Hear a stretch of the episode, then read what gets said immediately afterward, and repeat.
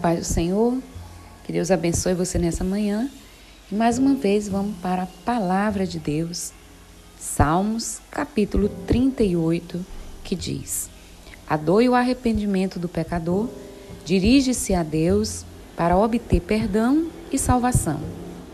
Ó Senhor, não me repreendas na tua ira, não me castigues no teu furor, porque as tuas flechas se cravaram em mim e a tua mão sobre mim desceu. Não há coisa sã na minha carne, por causa da tua cólera, nem há paz em meus ossos, por causa do meu pecado. Pois já as minhas iniquidades ultrapassam a minha cabeça, como carga pesada, são demais para as minhas forças. As minhas chagas cheiram mal e estão corruptas por causa da minha loucura. Estou encurvado, estou muito abatido, ando lamentando todo dia, porque os meus lombos estão cheios de ardor e não há coisa sã na minha carne. Estou fraco e muito quebrantado.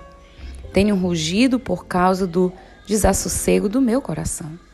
Senhor, diante de ti está todo o meu desejo e o meu gemido não te é oculto. O meu coração dá voltas. A minha força me falta. Quanto à luz dos meus olhos, até me deixou. Os meus amigos e os meus propíquios, que significa parentes chegados, afastam-se da minha chaga, e os meus parentes se opõem em distância. Também os que buscam a minha vida me armam laços, e os que procuram o meu mal Dizem coisas que danificam e imaginam astúcias todo dia. Mas eu, como surdo, não ouvia e como mudo, não abria a boca. Assim eu sou como um homem que não ouve e em cuja boca não há reprovação. Porque em ti, Senhor, espero. Tu, Senhor, meu Deus, me ouvirás.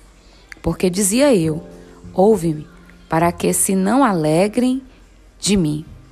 Quando escorregar o meu pé, eles se engrandecem contra mim, porque estou prestes a cochear. A minha dor está constantemente perante mim, porque eu confessarei a minha iniquidade.